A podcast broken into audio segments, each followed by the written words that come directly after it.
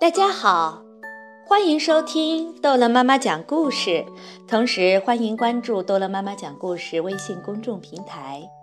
今天，逗乐妈妈要继续讲的是《彼得兔全集之猫咪小姐莫比特》。咦，小老鼠竟然不怕猫咪，这到底是怎么回事呢？这位猫咪小姐。名字叫莫比特，看他那副聚精会神的模样，好像是发现了老鼠。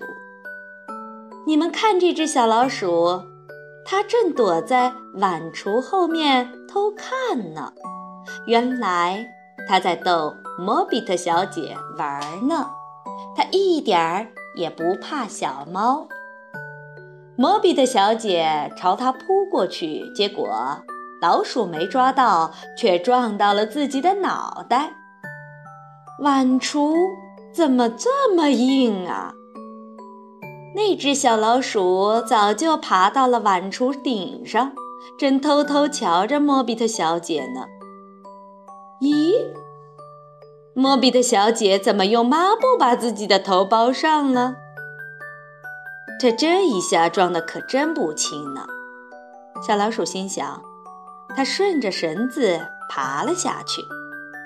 莫比特小姐似乎受伤了，小老鼠呢？它正一点一点地挪过来呢。莫比特小姐看上去十分可怜，她用爪子抱着受伤的脑袋，透过抹布上的小窟窿，看她那只小老鼠就在跟前。